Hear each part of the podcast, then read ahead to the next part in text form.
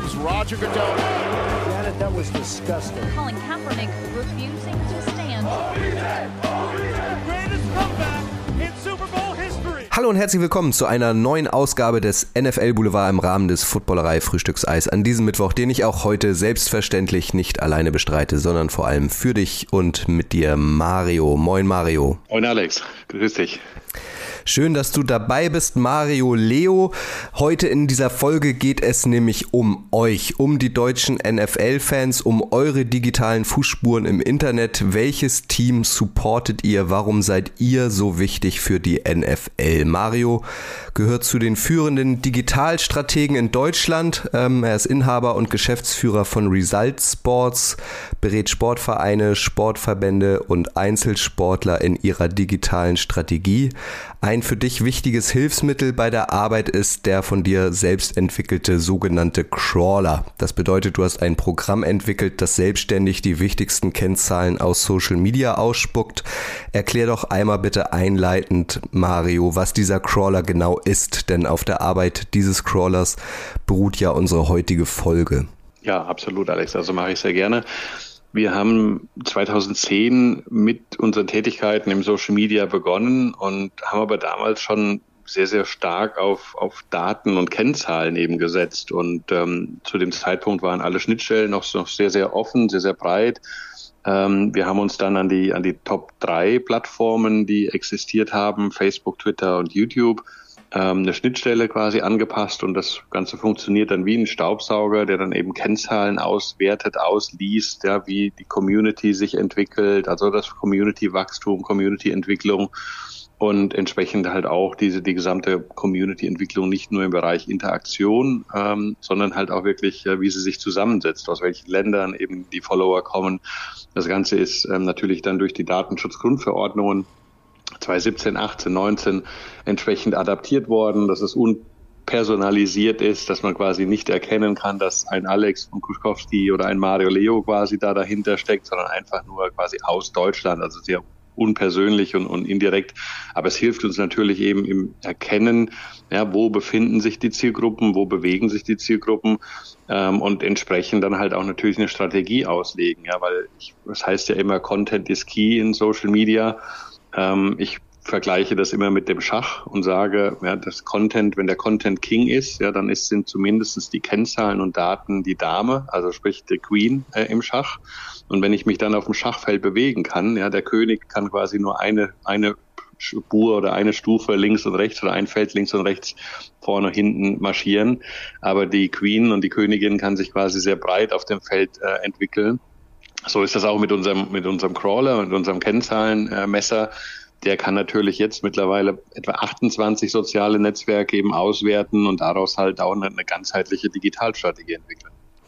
Genau das wird die NFL ja wahrscheinlich auch tun. Ähm, darüber werden wir jetzt in der Folge sprechen, ähm, um auf einzelne Strategien ähm, der Liga und auch ähm, der Teams zu blicken.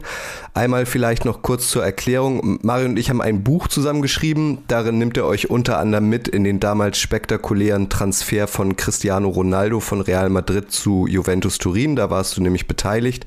Kaufen Sie Ronaldo, wie Facebook, Instagram und Google den Profifußball verändern, heißt dieses Buch, erschienen im Werkstattverlag. Das findet ihr überall, wo es Bücher gibt. Und darin wird mehr denn je deutlich, Mario, dass Daten das neue Gold sind, dass Follow, Likes und Interaktionen die neuen Währungen sind. Warum ist das so? Ja, weil, wie gesagt, Kennzahlen halt wirklich der, der Schlüssel sind. Wenn du halt weißt, wo sich, wo sich die Menschen bewegen, ähm, dann, dann kannst du halt entsprechenden Content genau adaptieren, ja. Und, und im klassischen Werbemarkt haben wir ja immer den Tausender Kontaktpreis. Ja, was kostet es mich, tausend Menschen zu erreichen? Und dann ist es tatsächlich so, dass häufig eben in diesem Kontaktpreis halt auch Schätzwerte definiert sind. Das heißt also, wenn wir jetzt das Beispiel mal Fußball nehmen ähm, und ein Sky-Abo nehmen und im Haushalt Leo das quasi ähm, draufpacken, dann ist der, der Annahmewert von Sky ähm, im Fußball, dass im Hause Leo fünf Personen eben Fußball schauen. Ähm, weil in, weil es ein Fünf-Personen-Haushalt eben ist, ja, zwei Erwachsene, drei Kinder. Und faktisch ist es dann so, wenn Samstagnachmittag um 15.30 Uhr Fußball läuft, ist es dann eigentlich nur eine Person, die, die vorm Fernseher sitzt und Fußball schaut und eine andere Person, die mal Highlights oder mal Tore eben sich anschaut, für, für kurze Sekunden reinrennt. Aber quasi dem, dem Werbemarkt wird vermittelt, dass eben fünf Personen ähm, das, das Spiel oder die, die, die Samstag-Konferenz anschauen. Und im digitalen Business ist es eigentlich so, besonders halt im, im Social-Media-Bereich, im Online-Geschäft, dass man halt jeden Klick exakt nachwerten kann, auswerten kann. Also ich kann, ich kann so eine Art Click-Journey, also einen Klickpfad eines Nutzers definieren. Ähm, das macht natürlich Google, das macht, das macht ein Facebook, das macht, macht ein Instagram, das machen alle Plattformen. Und aus diesen, aus diesen Daten, die sich da generieren, weil jedes Endgerät, sei es ein mobiles Telefon, sei es ein Laptop, sei es ein Applet, äh, Tablet, die haben eine sogenannte MAC-Adresse, also eine physikalische Adresse, die das, die als Identifikation für das Endgerät zählt und die sozialen Medien und, und alle Online-Plattformen nutzen quasi diese, diese MAC-Adresse, um eine Zuordnung zu gewährleisten, um daraus quasi Interessenspunkte für die Person zu identifizieren. Also das heißt, also Amazon, wer bei Amazon regelmäßig bestellt, ähm, und, und jetzt mehr als 10, 12 Waren in den letzten 5, 8, 10 Jahren bestellt hat, da hat Amazon etwa 1000 Interessenspunkte definiert, um so die, die, das Klickverhalten oder das Interessensverhalten des einzelnen Nutzers zu verstehen. Ähm, und dann ist es tatsächlich so, dass wenn man, was weiß ich, bei Amazon eine Matratze eben sucht, äh, dass diese Matratze in den einzelnen ähm, Werbe Bannern äh, und, und Werbefeldern auf, auf Facebook, Instagram etc. uns verfolgt, ja, bis wir die Matratze quasi in den Warenkorb gelegt haben den Kauf getätigt haben und schwupps, ja, ist diese Matratze nicht mehr in den Werbebannern eben vertreten. Also das, das erkennt man halt, dass im digitalen Geschäft, äh, obwohl man natürlich alles versucht, eine Privatsphäre zu schützen und, und sehr privat und und und und ähm, ja, ich sag mal, wenig öffentlich die Klickpfade durchzuführen, dass man trotzdem von den großen Plattformen identifiziert werden kann. Ich nenne es mal ja, ein bisschen, bisschen mit einer tendenziösen Theorie ähm, auch ausspioniert werden kann, was eben da ist. Aber eigentlich wollen diese Plattformen nur erkennen, welche Vorlieben man hat, um diese Vorlieben bedienen zu können. Das ist auf der einen Seite total spannend, auf der anderen Seite finde ich auch jedes Mal ein bisschen spooky, äh, weil einem halt wirklich bewusst sein muss, jeden Klick, den man im Internet macht, wird irgendwie äh, gescannt und dokumentiert. Also ähm, die Maschinen wissen wahrscheinlich im Zweifel mehr über uns als, als wir selbst. Auf der anderen Seite hilft das natürlich auch, dass einem das ausgespielt wird, was einem wirklich interessiert. Also das Erlebnis im Internet wird dadurch dann irgendwie viel detaillierter, viel ähm, individueller auch. Also man vertrödelt genau, in Anführungszeichen genau ja. viel weniger Zeit im Netz. Wir wollen ähm, mit euch jetzt über die NFL und über die einzelnen Teams sprechen. Mario hat dafür den Crawler bemüht und uns äh, aktuelle Zahlen quasi ausspucken lassen. Die haben wir hier vor uns liegen. Und wenn wir jetzt erstmal allgemein über die NFL sprechen, das finde ich ganz spannend, Mario, dann sieht man ähm, kumuliert ähm, mit Facebook, Instagram, Twitter, TikTok, wie auch immer die ganzen sozialen Netzwerke heißen, ist die größte Followerschaft der NFL selbstverständlich in den USA gefolgt, das finde ich wenig überraschend, gefolgt von Mexiko und Brasilien. Also Südamerika ist auch ein Riesenmarkt für die NFL und auf Platz 4 taucht dann tatsächlich schon Deutschland auf, gemessen an den Followerzahlen der NFL ähm, insgesamt. Also die viertmeisten Follower der NFL kommen tatsächlich aus Deutschland, was natürlich ähm, unterstreicht, dass die NFL im Herbst dieses Jahres dann das erste Mal ähm, nach Deutschland kommt, weil der Markt hier wahnsinnig wichtig für diese Liga ist. Ja, absolut bin ich, bin ich komplett bei dir und, und erklärt auch so ein bisschen, warum man halt auch sag mal, die, die damals die Frankfurt Galaxies und, und Rheinfires und so weiter halt auch schon etabliert hat, weil man auch damals schon ein Stück weit nicht nur das Gespür hatte, sondern eben wusste, dass, dass Deutschland und Zentraleuropa eben ganz, ganz wichtiger Markt für die NFL ist. Ja ähm, historisch natürlich aus, aus den, aus den ähm, Garnisonen und, und, und ähm, Kasernen, die wir eben in, in Westdeutschland eben hatten, ja, die, die, die Fußballaffinität oder die Footballaffinität äh, entsprechend natürlich schon, schon mittransportiert haben. Aber für, für die NFL war eigentlich immer ja, den, die Auswertungen auf Social Media, die Zusammensetzung der Community der einzelnen Länder schon extrem wichtig, ja, und, und, und dementsprechend, ich sag mal, macht man halt dann in ja, digitalen Marketing-Workshops oder in, insgesamt in Marketingstrategien, erkennt man sehr, sehr schnell, ja, dass, dass quasi in dem Raster ja, sich Deutschland eben nicht nur bei der NFL selbst, sondern bei den Teams, was wir auch gleich besprechen werden, Deutschland sehr, sehr affin ist ja für die Sportart. Genau, das bedeutet, ähm, ihr seid natürlich interessiert an dieser Liga, ihr seid interessiert an dieser Sportart, aber andersrum ist diese Liga natürlich auch an euch interessiert, weil die Liga weiß, wo die Fans hauptsächlich sitzen. Ähm, und dann letztlich, ähm, es geht um nichts anderes, geht es um Business, nämlich um Reichweite und vielleicht dann auch ähm, in den Verhandlungen mit äh, potenziellen Werbepartnern, hey, ähm, werbt doch mal bei uns, ähm, vielleicht wollt ihr den Zielmarkt Deutschland ja auswählen, weil da haben wir überdurchschnittlich viele Fans. Also Ihr seid interessiert, ihr seid aber ähm, genauso interessant logischerweise für die Liga. Deutschland auf Platz 4, Kanada zum Beispiel nur auf Platz 5. Das finde ich auch interessant, hätte ich vor Deutschland erwartet. Großbritannien nur auf Platz 6. Das heißt, die London Games, die es schon viel, viel länger gibt als jetzt das erstmals stattfindende Deutschlandspiel im Herbst, ähm, die haben wir abgehängt. Also Deutschland ist, ähm, so was die NFL-Anhängerschaft angeht, ähm, noch, noch vor der Insel und auch vor Kanada. Das finde ich auch schon mal bewertet bemerkenswert.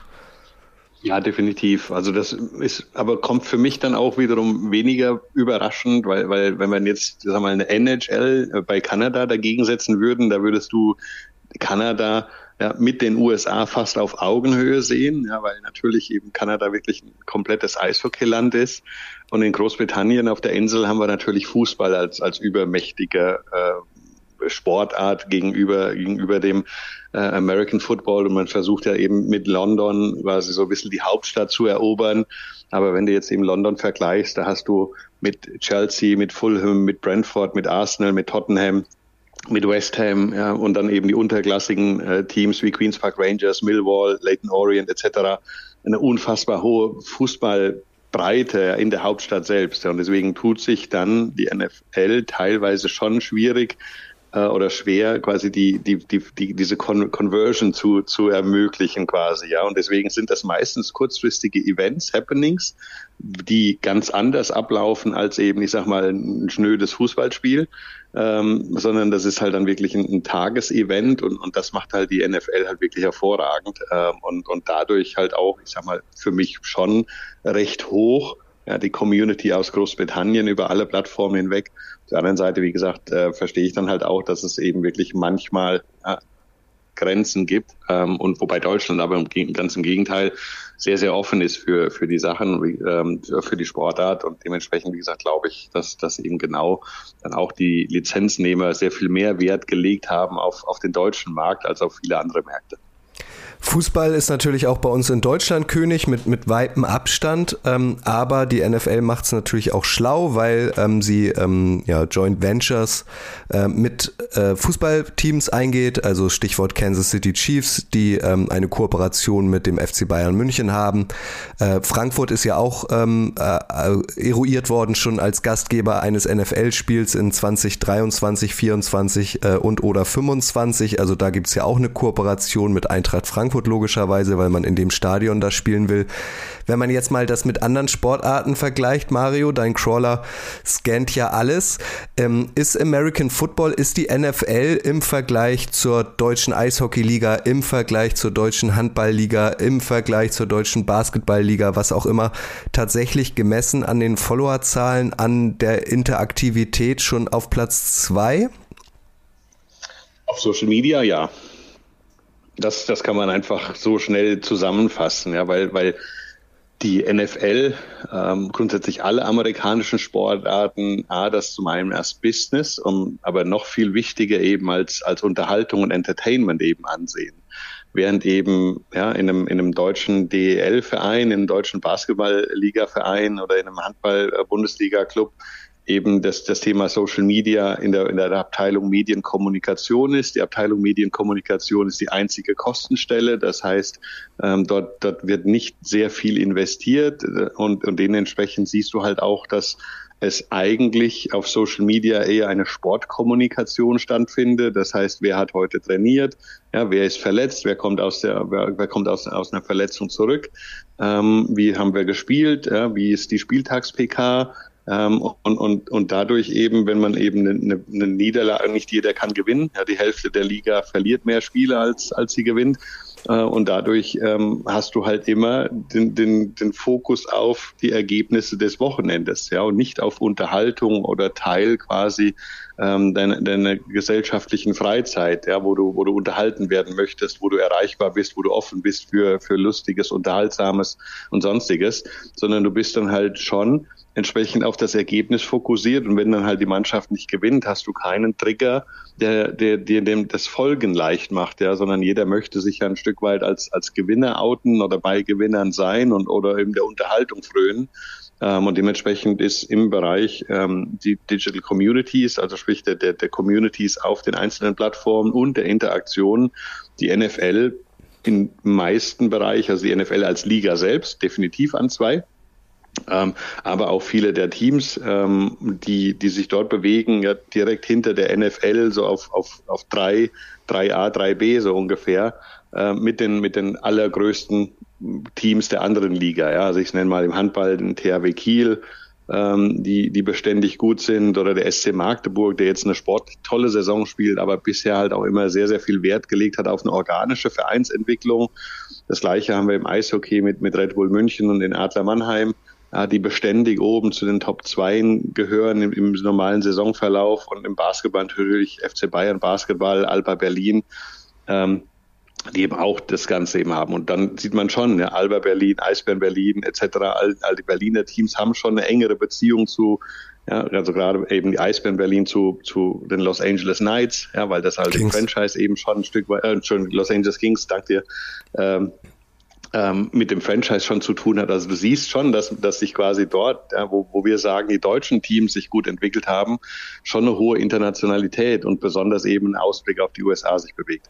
Ja, ich finde das bemerkenswert, das äh, würde ich auch nochmal unterstreichen aus zwei Punkten. Also zum einen ist die NFL-Saison ja viel, viel kürzer als zum Beispiel eine Handballsaison, eine Eishockeysaison oder ähm, eine, eine Basketballsaison. Ähm, da, dann gibt es diese unmittelbare Berührung ja gar nicht. Also es, es ist für mich viel einfacher einfacher, zum Beispiel ein Heimspiel der Eisbären Berlin zu sehen, als ein Heimspiel der Jacksonville Jaguars. Und trotzdem haben diese Teams ähm, teilweise mehr Follower auf Social Media in Deutschland als die lokalen Teams. Also das finde ich schon bemerkenswert. Viel kürzere Saison, viel größere Entfernung und trotzdem ähm, so gemessen an der Followerschaft äh, haben einzelne NFL-Teams ähm, ja eine, eine größere Anhängerschaft als als die deutschen Teams. Und wenn wir jetzt mal in die 32 NFL-Teams einsteigen und uns ähm, da die Zahlen deines Crawlers angucken, wieder gemessen an an den Followern, fällt auf, dass alle 32 in allen 32 NFL-Teams Deutschland die deutschen deutschen Fans in den Top Ten vorkommen. Also in jedem Team sind ähm, ähm, in den Top Ten Fans aus Deutschland dabei. Wir gehen gleich noch mal ein bisschen tiefer rein, welche Teams besonders in Deutschland beliebt sind. Aber das finde ich schon bemerkenswert, oder? Dass ein, eine, eine Liga ähm, mit Teams ähm, in Deutschland weit entfernt tatsächlich ähm, Follower in, immer in den Top Ten hat. Das, das, das ist schon bemerkenswert, oder? Findest du das auch? Ja, finde ich, ja, finde ich, finde ich auch, ja, weil das ist wirklich, ja, wie gesagt, die, die, deswegen habe hab ich auch versucht, in der Vergangenheit eben zu, zu schauen, ja, wo sind die Wurzeln, ja, was kann das eben ähm, zur Folge haben oder, oder, oder wo kann das den Ursprung eben haben? Und wie gesagt, bin eben wirklich auf ja, diese, diese Teilung auch, auch vor den 80ern schon hingekommen, wo wir noch gar nicht ähm, Social Media Plattformen im, im, im Einsatz hatten, aber wir hatten halt gerade halt in, in der Bundesrepublik Deutschland ähm, mit den Alliierten und den Garnisonen und Kasernen, die wir eben hatten, ja schon immer einen sehr, sehr engen Bezug in dieses, ja, ich sag mal, gelobte Land USA.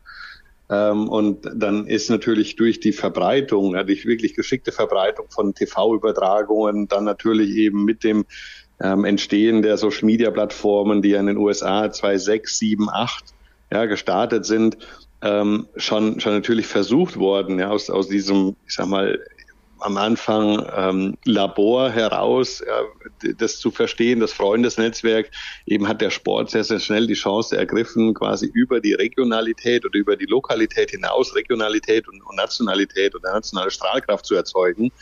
Ähm, und bis wir dann in, in Europa 2010, 11 ja, mit Social Media vertraut wurden, gab es halt eben schon ja, drei, vier Jahre Erfahrung, gerade von den nordamerikanischen Sport Organisationen, wie man ja, einen nationalen Markt erschließt, ja, wie man nationale Communities erschließt. Und ich glaube, diese Blaupause hat ihnen auch wirklich sehr, sehr gut geholfen.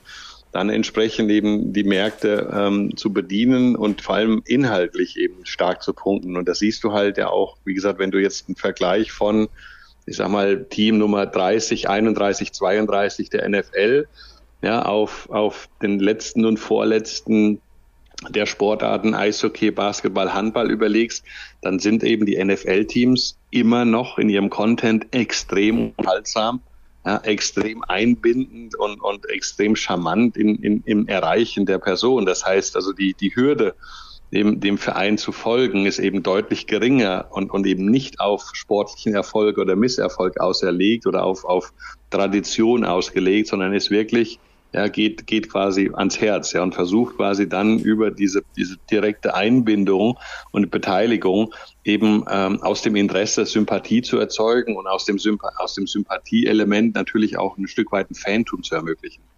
Und die NFL hat natürlich einen Wettbewerbsvorteil gegenüber dem Fußball zum Beispiel. Und das ist nämlich die Community. Also Football is Family ist ja nicht nur so ein abgedroschener Spruch, sondern es ist ja tatsächlich so, ähm, dass, dass NFL-Fans untereinander sich gut verstehen, dass es da natürlich auch stetig wachsende Rivalitäten gibt, aber es immer irgendwie auf einer Ebene des Frotzelns ist.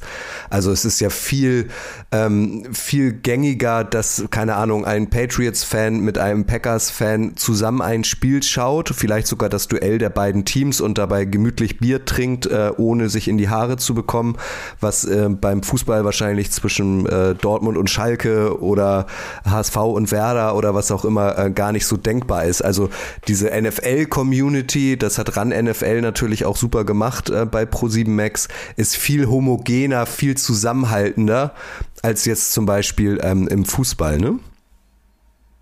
Absolut, bin ich komplett bei dir. Ähm, die, die Strategie der amerikanischen Sportarten prinzipiell ist es auch bei ihren Expansions, also wenn du jetzt MLS oder so vergleichst, immer auf, auf Rivalry ja, zu gehen, also eine, so eine gewisse harmonische Rivalität, ja, welche, welche Kontrastfarben kann man entwickeln, ja, welche, welche Storyline kann man entwickeln, um, um quasi diese Rivalry auch, auch zu unterstützen, aber trotzdem geht's halt immer noch um, um ja, Respekt, äh, Toleranz, gemeinschaftliches Gefühl und, und ganz, ganz wahnsinnig viel Unterhaltung. Ja, und, und ähm, deswegen, das ist halt wirklich das, das Businessmodell, ja, dass man da einfach auch von Anfang an erkannt hat, ja, wir wollen, wir, wir müssen den Theatergänger oder den Operngänger genauso adressieren wie eben den, den sportaffinen Zuschauer.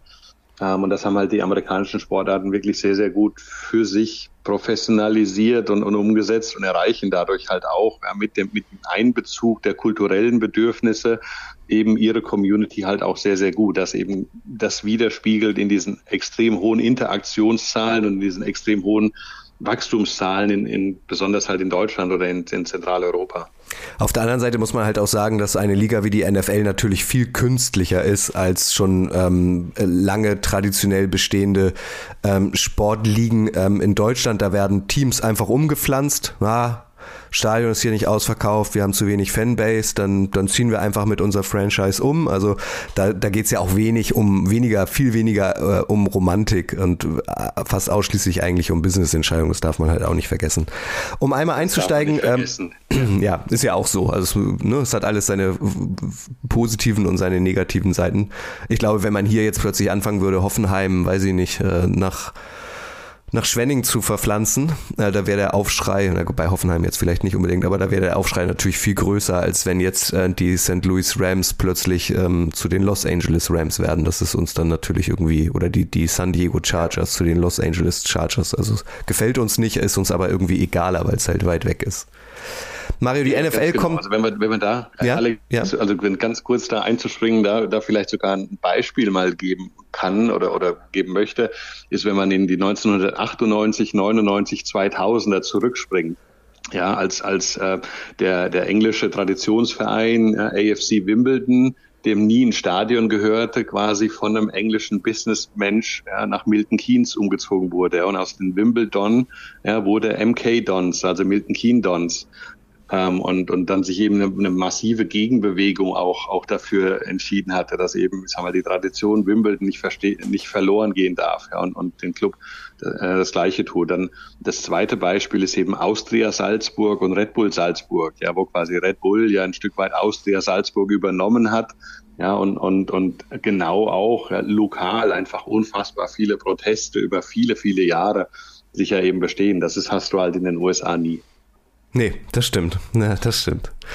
Die NFL kommt nach Deutschland. Wir haben drüber gesprochen. Es gibt vier NFL-Teams, die sich quasi die Marketingrechte für den hiesigen ähm, Markt gesichert haben. Äh, dazu zählen ähm, die Tampa Bay Buccaneers, die Carolina Panthers, die Kansas City Chiefs und die, wen habe ich aufgezählt? Panthers, Buccaneers, Chiefs und jetzt komme ich gerade nicht aufs vierte Team. Panthers, Buccaneers, äh, warte, ich Chiefs. dir sagen, die Patriots. Die Patriots, ach Mensch, wie konnte ich die Patriots vergessen? Genau, und announced wurde schon, äh, dass die Buccaneers ein Heimspiel haben mit äh, Tom Brady, der ja wieder äh, aus der Rente zurückgekehrt ist. Der Gegner ist noch offen. Und wenn man jetzt ähm, wieder ähm, mit Hilfe deines Scrollers sich die Followerzahlen auf den großen sozialen Netzwerken anguckt, dann wird einem auch erst deutlich, ach, guck mal, Deswegen also, weil es gibt eine ähm, NFL-Franchise, die ist, ähm, ähm, da ist der deutsche, äh, der deutsche Markt auf Platz zwei. Also die zweitmeisten Follower dieses Teams auf Social Media kommen aus Deutschland und das sind die Tampa Bay Buccaneers. Das ist Platz eins ähm, intern in der deutschen Rangliste quasi und da macht das ja dann plötzlich total Sinn. Hey, wir kommen mal zu euch. Lasst uns äh, die gemeinsame Liebe noch verstärken. Business, reine Business-Entscheidung, genau, ne? Genau so ist ja, genau, genau so ist es. Ähm, deswegen, also wenn wir, wie gesagt, gleich auf die Teams einsteigen, gibt es ein Team, was mich wirklich verwundert hat, dass sie nicht in diese Lizenznehmerschaft eingetreten sind. Das sind nämlich die Seattle Seahawks ähm, die eigentlich auch sehr, sehr hoch von ihrer Community in Deutschland ähm, Bewusstsein ähm, schaffen. Also die haben, haben eine wahnsinnig hohe Following. Deswegen hat mich das gewundert, dass sie quasi die einzigen sind, die, also das für mich so das Team Nummer fünf gewesen, äh, die eben eine extrem hohe Affinität oder Beziehung oder eben eine, umgekehrt auch eine Community back zu den Seahawks quasi eben auch haben. Ja, genau. Ich habe auch mal mir rausgesucht, es gibt so eine Top 5, also an Platz 1 ähm, äh, der Beliebtheitsteams in Deutschland stehen, äh, wie erwähnt, die Buccaneers. Die sind ähm, in ihrer Top 10 halt auf Platz 2 in Deutschland. Dann gibt's die von dir angesprochenen Seahawks. Ähm, da sind die deutschen Fans auf Platz 3, genauso wie bei den Kansas City Chiefs die ja bekanntlich auch kommen. Und, das finde ich überraschend, genauso wie die Minnesota Vikings, also die äh, digitale Followerschaft der Vikings äh, kommen ähm, am drittmeisten aus Deutschland. Bei den Panthers ähm, sind die deutschen Fans auf Platz 4, die ja bekanntlich auch nach Deutschland kommen. Also, wir haben äh, das beliebteste Team laut deines Crawlers gemessen an der Followerschaft in Deutschland sind die Buccaneers, gefolgt von den Seahawks, Chiefs ähm, und den Vikings und ähm, äh, auf Platz 5 quasi, weil intern, teamintern auf Platz 4 stehen die deutschen Fans, ähm, sind die Panthers das ist schon echt wahnsinnig interessant und diese Zahlen werden sich natürlich äh, die, die Teamoberen, die Marketingleiter in den Staaten auch ganz genau angeguckt haben. Ne? Da bin ich absolut überzeugt davon, ja, definitiv. Also du hast natürlich, wie gesagt, auch so ein bisschen die Erfolgsserie von Tom Brady und den New England Patriots. Ähm, da, da, da ist Deutschland quasi an fünf, aber wenn du die, die kumulierten Gesamtzahlen eben siehst, ja, dann, dann, dann haben wir etwa, ich sag mal so, etwa über 200.000 Follower im Social Media Bereich, Einzelpersonen, ähm, die eben natürlich, ich sag mal, der Hardcore New England Patriot Fan in Deutschland, der folgt dann eben halt auch auf Facebook, auf Instagram, auf Twitter und, und auf YouTube, so auf den gängigen Kanälen. Deswegen haben wir dann quasi so die Gesamtzahl einfach äh, Uniques äh, voreinander. Da stehen wir eben bei den Patriots bei, bei 230.000 Followern. Das ist schon eine sehr, sehr ordentliche Zahl. Also wenn du das mal auf die anderen Ligen äh, und selbst auf den, auf den Fußball ähm, überstülpst, ja, dann, dann bist du eigentlich ja, in, im, ja, der, im unteren Bereich der ersten Fußball-Bundesliga, die seit 50 Jahren quasi aktiv ist. Also das ist schon großartig, was, was die NFL und ihre Teams da machen. In dem von äh, mir schon angesprochenen Buch Kaufen Sie Ronaldo, wo du auch so ein bisschen Einblick gewährst in dieses digitale Business, ähm, wird ja auch deutlich, damals als Cristiano Ronaldo von Real Madrid zu Juventus Turin gewechselt ist, ähm, sind die Followerzahlen von Juventus Turin explodiert. Also ein einzelner Mensch hat dafür gesorgt, dass sich die Followerzahlen äh, gefühlt verdoppelt haben bei einer Mannschaft. Meinst du, das ist jetzt auch dieses Phänomen der Tampa Bay Buccaneers, die aktuell das ähm, beliebteste Team bei den deutschen Fans sind, ähm, dass Tom Brady, also dass das an Tom Brady liegt, dass die Patriots vielleicht dadurch ein bisschen abgesackt sind, weil Tom Brady dort nicht mehr spielt und dass die Tom Brady-Fans quasi von New England ähm, mit nach Tampa gewandert sind? Ja, das war relativ zeitlich genau zuordnen. Deutschland lag so immer irgendwo bei, bei um die 20.000, 18.000 Follower bei den Tampa Bay Buccaneers. Als Tom Brady gewechselt ist, ist das sprungartig eben mal verdoppelt, ja, so auf, auf 45, 50.000 Follower ähm, über die einzelnen Plattformen. Und das hat einzig und allein mit Tom Brady zu tun und mit dem Ziel quasi, ich sag mal, ein unkonstantes Team wirklich konstant an die Spitze zu führen, was ihm auch gelungen ist. Ja, das bedeutet also dieser Trend, den wir im Fußball schon länger beobachten können, äh, dass die Menschen ähm, fast lieber einzelnen ähm, Sportlern folgen, ist jetzt auch deutlich in der NFL erkennbar ist deutlich erkennbar und man sieht es ja eigentlich auch an den Geschichten, die, die entstehen aus der NFL. Also natürlich der Quarterback, da gibt es ja wahnsinnig viele, welche Geschichten sich dann halt mittlerweile in, Deutschland eben über die Quarterbacks ähm, ja, auftun oder, oder, oder verbreiten. Das heißt, man versucht dann natürlich eben auch seine ja, Starspieler noch bekannter zu machen ähm, und deswegen halt, wie gesagt, auch über diese, diese Franchising, ähm, Internationalisierung eben nicht einzig und allein der Liga quasi diese, diese, diese Kraft zu geben oder diesen Auftrag zu geben, sondern quasi die Teams mitzunehmen, die Teams bekannter zu machen, weil du hast halt im American Football eine deutlich größere Mannschaft, ja, und, und hast, hast auch äh, eine, eine viel wichtigere Erklärbarkeit auch, auch der Sportart, ja, weil, weil nicht jeder, gut, der American Football Fan natürlich schon, aber dann um die breite Masse der Gesellschaft zu erreichen, denen die, die Four Downs ähm, hin zu erklären, dass man eben, wie gesagt, die, die, die, die zehn Yards äh, erreichen muss, das ist, das schafft nicht jeder. Ja, und, und deswegen versucht man halt, glaube ich, sehr, sehr stark, ja, die, die 12 bis, bis 25-Jährigen mit der Sportart zu begeistern, mit der Bilder, mit der Unterhaltung zu begeistern, mit dem Event und Happening drumherum auch zu begeistern,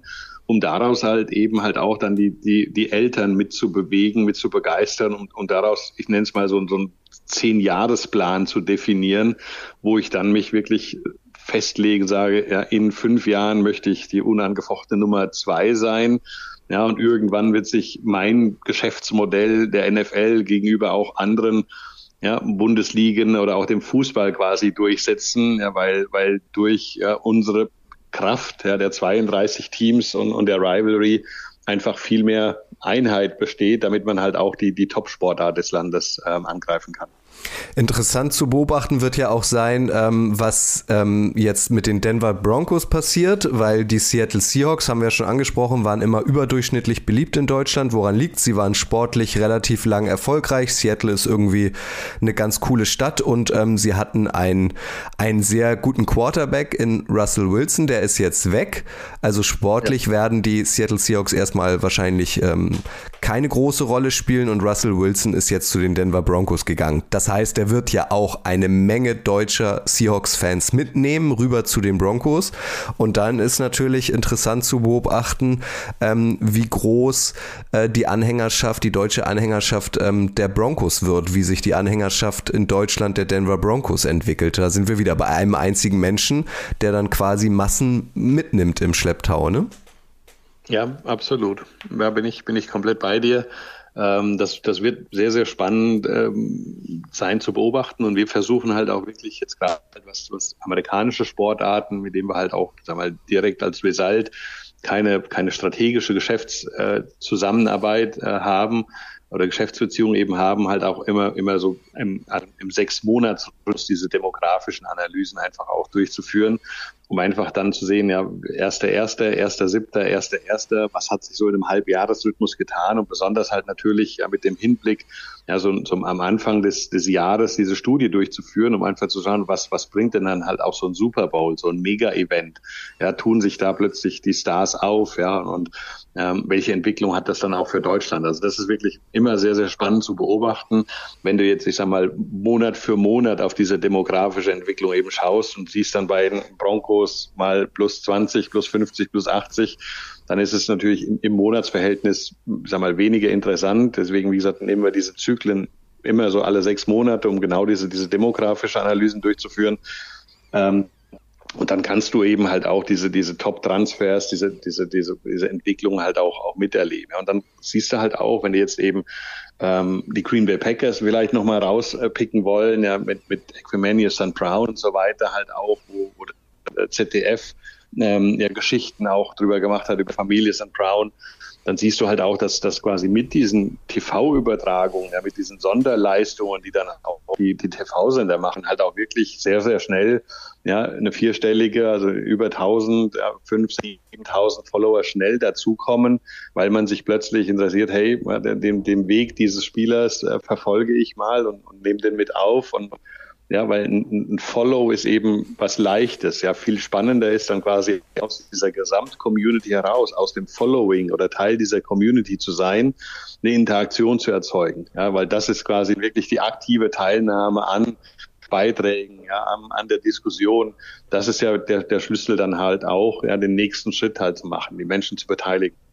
Ja, vielleicht sollten wir einfach äh, heute in einem Jahr nochmal so ein, so ein Follow-up-Podcast quasi machen, weil, äh, weil du St. Brown angesprochen hast. Der Bruder Amon Ra ist ja fast noch erfolgreicher ja. als äh, EQ und hat ja vor allem am Ende der Saison äh, für die Detroit Lions ähm, eine Menge Positives geleistet, äh, entscheidende Touchdowns und so weiter gefangen. Ähm, also vielleicht genau oder höchstwahrscheinlich, das können wir ja dann in einem Jahr besprechen, wird auch wieder dieser einzelne Mensch in Deutschland dafür sorgen, ähm, dass die Aufmerksamkeit rund um die Detroit Lions im Idealfall ähm, viel größer wird. Ich würde noch einmal abschließend gern mit dir, Mario, über Storytelling sprechen, weil wir reden hier ähm, über Social Media Plattformen.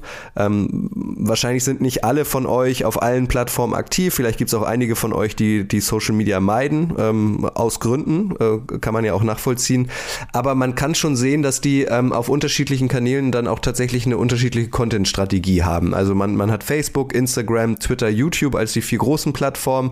TikTok wird aber auch immer wichtiger. Ähm, da sieht man, dass das so wirklich altersgerechter Content ist, also Content, der sich auch nochmal so ein bisschen unterscheidet von Content auf Instagram zum Beispiel. Snapchat ähm, spielt die NFL auch eine Rolle. Da gibt's auch ähm, ähm individuelle NFL-Filter zum Beispiel.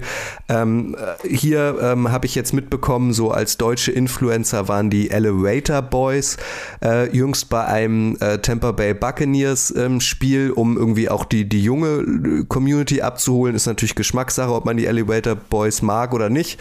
Aber also das macht die NFL halt auch irgendwie schlau, ne? Also dass sie äh, auf unterschiedlichen Kanälen ähm, unterschiedliche ähm, Ziele verfolgt, unterschiedlichen Content ausspielt und dann auch ähm, jeweils unterschiedliche Artists äh, quasi ähm, für sich gewinnt, damit die dann ähm, loslaufen und ihre jeweilige Community einfangen. Absolut. Also dieses, dieses, wie du hast schon sehr, sehr gut geschildert, das Spektrum ist einfach wirklich großartig und wird halt auch ja, soziodemografisch, soziodemografisch perfekt ausgespielt. Also du gehst eben bei Facebook ähm, auf die, die Highlights, ja, auf die Höhepunkte, weil dort die Zielgruppe etwas, etwas senioriger ist, ja, meistens 35 plus. Den gibst du halt wirklich ja, das Spektakel. Ähm, den, den gibst du die Zusammenfassung, die Highlights, die Höhepunkte. Ähm, und auf die jüngere Zielgruppe zugeschnitten sind es dann quasi diese, diese kurzen Sequenzen, ja, diese, diese, diese Bildsprache, die Bilddynamik, ähm, diese kurzen Videosequenzen, ja, bei Instagram ist eben der 15- bis 35-Jährige ja, und, und ganz, ganz unten oder ganz, ganz im frischen Bereich, ja, gehst du eben bei Snapchat ja, und, und, und TikTok die 15 bis 20 bis 22-Jährigen an, um genau einfach dort den Einstieg zu nehmen in diese Online, äh, Online-Reise äh, und die Online-Möglichkeiten. Das heißt also, die, die Teams als auch die NFL selbst, ja, hat halt wirklich eine, eine sehr, sehr gute ich nenne es mal vereinfacht, Distributionspolitik ihres, ihrer Inhalte und, und macht die halt wirklich altersgerecht, zielgruppengerecht, plattformgerecht, halt auch in die Möglichkeiten, um da wirklich mit, mit einer Bildsprache oder mit Bild- und Videosprache halt einfach, ja, einfach ein Leuchtturm zu sein, ja, einen Benchmark zu setzen, dem, dem halt auch teilweise schwer zu folgen ist, aufgrund der Knappheit der Ressourcen halt in anderen Sportligen. Und deswegen schaffen sie es halt auch, aus dem Interesse für die Sportart sehr, sehr schnell Sympathie für die Sportart American Football zu erzeugen. TikTok ein, ein sehr, sehr schnelles Medium, alles ausschließlich Bewegtbild, da gibt es keine Grafik, kein Standbild, nichts, alles Bewegtbild, äh, im, im Zweifel immer nur so 15 bis maximal 30 Sekunden lang, weil die Aufmerksamkeitsspanne der jüngeren Menschen äh, deutlich geringer ist. Da hattest du auch mal ein Beispiel genannt, ähm, was ich auch immer noch krass finde, Mario, da ging es um, um deine Tochter, ähm, die, ähm, oder äh, das, was ausgeschüttet wird, das kannst du besser erklären als ich, ist ja dieses Dopamin äh, im Körper. Genau. Und ähm, äh, erzähl das doch nochmal, was du auch damals erzählt hast ähm, über deine Tochter. Wie alt ist sie mittlerweile? Also dann, dann sieht man halt auch 16. 16, ja. aber da sieht man halt auch mal, wie sich, ähm, wie sich äh, oder was Social Media dann letztlich auch aus Menschen macht.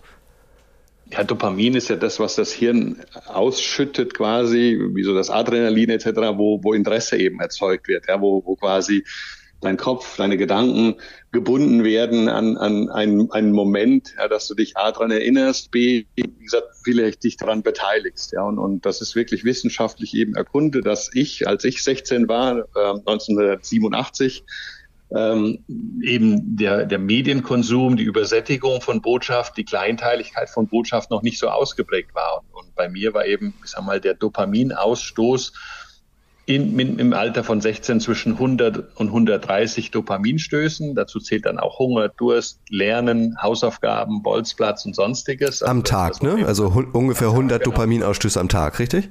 Genau, mhm. ja. Und äh, meine Tochter eben mit 16 hat im Vergleich dazu 1300. Mhm. Ja, also das Zehnfache. Und das führt dann eben dazu, dass natürlich eben auch mentale Herausforderungen wie die Angst, etwas zu verpassen, also Fear of Missing Out, und so weiter natürlich eine, eine, eine kräftige Rolle spielen. Ja, in der Schule wird dann eben das Aufmerksamkeitsdefizitsyndrom ähm, äh, schnell deklariert und äh, das wird dann mit Ritalin äh, kuriert und, und Ritalin ist ja das Schlimmste, was man dem Hirn antun kann, weil es setzt quasi alles in einen Minimalstmodus, ähm, löst komplett alle ähm, Fantasien und, und, und, und Gedanken auf und, und der wird dann quasi nur noch zum funktionierenden Roboter. Deswegen ähm, sollte man einfach nur verstehen, dass das mit, den Digit mit der Digitalisierung, mit der digitalen Transformation auch einfach eine, eine unfassbar leichten Zugang zu viel zu vielen Informationen besteht und wir unseren Kindern halt ein Stück weit lernen müssen, welche, welche sind wichtige Dopaminstöße, ja, wie so eine Art Priorisierung. Ja, was sind ganz wichtige? Das ist Familie, das sind feste Routinen, das ist Essen, Schlafen, ähm, Ausruhen und, und auch mal Langeweile. Ähm, und, und, und eben nicht quasi nur ja, ein, ein, Tablet oder ein iPhone in die Hand drücken und sagen, hier beschäftige dich mal für zwei, drei, fünf, 18 Stunden. Weil wenn man dann an die Screentime schaut und hat eine durchschnittliche Screentime von 16 Stunden Verfügbarkeit, dann sind das natürlich 16 Stunden, in dem Dopamin ausgeschüttet werden kann, in dem ich mich selbst auf die Suche begebe, aber halt auch rezipient, also sprich erreichbar bin für andere. Und deswegen wird, muss man das einfach mit berücksichtigen ähm, in, in seiner Gesamtherangehensweise, besonders eben als, als, als Eltern, ähm, die eben ja nicht in dieser Digitalisierungsblase aufgewachsen sind, sondern halt einfach nur sagen, hier, ich will jetzt mal Handball schauen oder ich will mal American Football schauen für drei Stunden, liebes Kind, beschäftige dich mal mit dem Tablet. Das beschäftigt sich damit, er hat aber keine Leitplanken äh, und kann halt wirklich alles erkunden und äh, mit jeder Erkundung entsteht dann natürlich ein Dopaminstoß, weil die Bildsprache, die einem Kind äh, dargestellt wird, eben das nicht einteilen kann, das ist wichtig oder das ist gut oder das ist weniger gut. Ja, Wahnsinn. Deswegen braucht es so ein bisschen die, die, diese moralischen Leitplanken. Ich, ich wiederhole mich da gern. Es ist auf der einen Seite wahnsinnig spannend, auf der anderen Seite irgendwie auch wahnsinnig spooky. Ja, Letzte das ist ja auch, wenn ich jetzt nochmal, noch ganz kurz, wenn man jetzt auf die Plattformen eingeht, ja, das, warum Twitter auch vielleicht in, in Deutschland eben nicht ganz so relevant wird. Also eine durchschnittliche Lebensdauer eines Tweets ist 24 Minuten. Ja, dann ist der Tweet nicht mehr relevant oder nicht mehr aktuell. Es sei denn, du hast einen Transfer oder du hast einen, hast einen Pokalsieg oder irgendwas, was eine, eine besondere Errungenschaft. Aber durchschnittlich ist eben ein Tweet, eine Lebensdauer eines Tweets 24 Minuten lang. Und das Spannende an TikTok ist, dass, dass eben die Jugendlichen, die TikTok für sich erkunden haben, dass eine normale Session, also sprich einmal, ich schalte TikTok ein und lass mich berieseln von Content, die durchschnittliche Sitzungsdauer ist 35 Minuten. Das heißt, du lässt dich 35 Minuten lang berieseln mit 15 bis 30 Sekunden Videos. Ähm, und swipes dann weiter. Deswegen hat ja diese Plattform in sehr, sehr kurzer Zeit eben diesen hohen Relevanzfaktor ja, der Social Media Plattform eben geschaffen, ja, weil das schafft auch nicht einen Instagram oder eine Facebook Session. Ja, ich habe gerade versucht, das hochzurechnen. 35 Minuten, a 15 Sekunden. Also man schafft äh, vier, vier Snippets quasi auf Instagram, also 35 mal vier. Dann hat man sich ja fast 150 ähm, Filmchen angeguckt innerhalb kürzester Zeit. Genau. Ja, krass. Genau. Und der Algorithmus merkt sich auch noch alles, wo du hängen bleibst und was der du. Der Algorithmus merkt sich alles, was genau, du bis was zum Ende genau geguckt anschaust, hast. Ja. Was, du, was du zwei oder dreimal durchgeschaut hast und stellt dann entsprechend den Inhalt beim nächsten halt mehr aus. Dann siehst du eben mehr von dem ja, von dem Content-Lieferant, den du angeschaut hast oder von dem Profil, was du angeschaut hast, der wandert dann in deinen Algorithmus. Also das ist der Unterschied zu den wirklich in anderen Plattformen, dass einfach dein, dein Konsum oder dein Nutzerverhalten komplett ja, äh, veröffentlicht wird, um für dich deinen Newsfeed oder dein, dein, ja, dein, dein, ja, dein, dein Feed zu erstellen. Das ist halt schon krass und dadurch wächst natürlich dann halt auch immer die, die Länge äh, der Verweildauer, weil eben gefühlt ja, den Nutzer äh, eben genau diese Botschaften erreicht, die er, die er vorher in seinen Sitzungen eben angeschaut hat. Und das erhöht, wenn wir das jetzt wieder auf unseren Dopamin ähm, Vergleich auch hinführen, das, das erhöht natürlich den Dopaminpegel, äh, ja, weil je länger die Sitzungsdauer, umso mehr Videos, umso mehr Dopamin. Ja. Wahnsinn. Irgendwie auch Wahnsinn. Äh, Mario, letzte Frage. Also wir haben jetzt gelernt, ähm, gemessen an, der, an den äh, Social Media Follower-Zahlen äh, sind die deutschen Fans auf Platz 4 äh, bei der NFL. Jedes der 32 NFL-Teams ähm, hat deutsche Fans in den Top 10, bei den Buccaneers sogar auf Platz 2. Jetzt kommt die NFL nach Deutschland und zwar nicht nur einmalig, sondern mindestens ähm, vier Jahre in Folge. Was wird, wenn du dir deinen Scroller anschaust und ihn vielleicht auch nochmal ein bisschen imaginär streichelst, was wird in Laufe der nächsten vier Jahre passieren mit äh, Social Media Kennzahlen in Deutschland bezüglich der NFL? Also ich glaube, dass, dass wenn die NFL in Deutschland ist, ja, dass, dass das Happening, dass die ganzen Medien ähm, natürlich das noch begleiten. Ja, im Moment ist es halt sehr, sehr viel Own, Own Content, also eigener Content, den die NFL und ihre Teams distribuiert. Ähm, und ähm, in Zukunft kommt dazu natürlich noch äh, der, den, den, den Earned äh, Content, den jetzt ja Pro7 schon sehr, sehr gut macht. Aber ich glaube, dass das Ganze noch viel, viel mehr Mainstream wird, also noch, noch viel, viel mehr in die Breite der Gesellschaft eben kommt. Und ich kann mir schon vorstellen, dass wir, wenn wir den, ähm, eine Folge in einem Jahr machen, dass sich die Kennzahlen irgendwo zwischen 30 bis 40 Prozent erhöht haben. Ja, und im Bereich Interaktion vielleicht sogar noch bis hin zu einer Verdopplung führen kann. Was ja auch dann spannend wird in der Entwicklung. Ne? Also bisher ähm, oder in den letzten Jahren war American Football gefühlt immer noch irgendwie nischig. Äh, man man hat ja. sich selbst als Nerd bezeichnet. Jetzt wird aber die große Masse drauf stoßen. Es wird also noch viel mehr Erfolgsfans und äh, Hype-Trains und so geben. Dann bin ich auch mal gespannt, was das, ähm, was das so mit der Community macht, weil diese Community natürlich ja auch wachsen wird.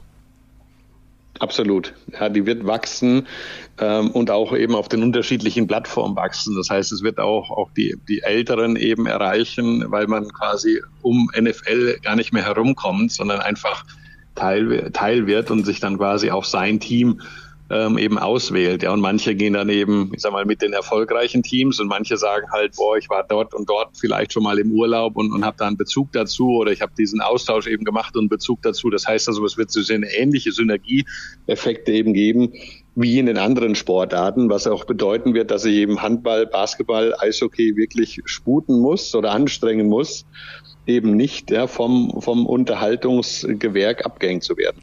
Genau, und in einem Jahr, wenn wir uns wieder verabreden ähm, für dieses Thema Mario, dann schauen wir auch mal, was eigentlich Bayern München davon hatte, weil äh, Bayern München ist ja jetzt auch nicht äh, aus Gutmenschentum eine Kooperation mit den Chiefs eingegangen, sondern die wollen natürlich parallel den amerikanischen Markt erobern. Und dann können wir ja mal schauen im Vergleich von März 2022 zu März 2023, wie viel äh, Prozent dann die Followerschaft in Amerika bei den Bayern zum Beispiel angewachsen ist absolut für die Bayern natürlich unfassbar wichtig, weil sie, sag mal, mit Borussia Dortmund Eintracht Frankfurt mit kleinen Abstrichen wegen Indeed, also wegen Hauptsponsor natürlich ein Interesse hat, aber ansonsten hätte Eintracht nicht diese große Strahlkraft für die USA. Mit dem Hinblick, wo ich hinführen wollte, haben wir natürlich den 2026 WM, ja, die in USA und Kanada stattfindet. Das heißt, die Bayern haben vier Jahre Zeit, ja, sich dort äh, mit, äh, mit ihrem Partnerteam ähm, entsprechend zu repräsentieren und, und ja, andere Größen wie FC Barcelona, Chelsea, Man United etc. Ähm, eben ja, mehr Zeit oder, oder hinter sich zu lassen durch diese Partnerschaft. Also ich glaube da auch schon, dass sich wirklich ein, ein Win-Win-Effekt für beide ermöglicht. Also für Bayern in den USA, als auch natürlich eben äh, für die Chiefs in, in Deutschland. Super.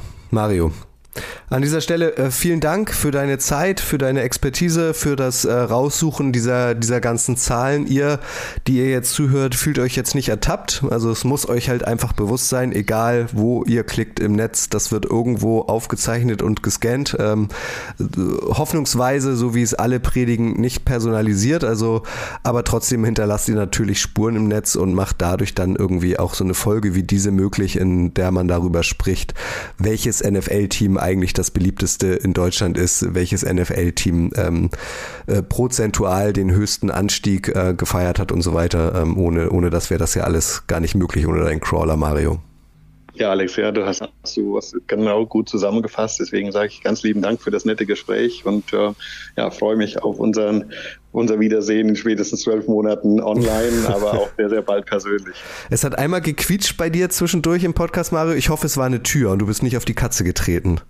Nein, äh, das war der Hund, der quasi einmal machen wollte, um Aufmerksamkeit zu haben, ah, weil wenn, äh, wenn er die Person nicht in einem, in einem äh, Zoom-Call oder, oder Microsoft Teams-Call sieht, dann, äh, dann, dann kann er sich mal Aufmerksamkeit erhaschen und das ist leider erfolgt. Ja. Aber deswegen sorry dafür. Ja, guck mal, auch, auch, auch Tiere, Haustiere leiden, leiden unter der neuen digitalen Welt. Super. Mario, vielen, vielen, vielen Dank. Äh, wenn ihr Fragen habt, noch ähm, Verständnisfragen, was auch immer, Anmerkungen, ihr seid Meldet wie immer, einfach, genau. genau. ihr seid wie immer herzlich eingeladen, uns Feedback zu geben über die sozialen Medien zum Beispiel oder auch per E-Mail an redaktion@footballerei.de. Danke Mario, danke euch. Ihr wisst, das Wichtigste ist, bleibt gesund. Bis später. Tschüss. Arrest warrant, Aaron Hernandez. Here comes Roger Goodell. Janet, that was disgusting. Colin Kaepernick refusing to stand.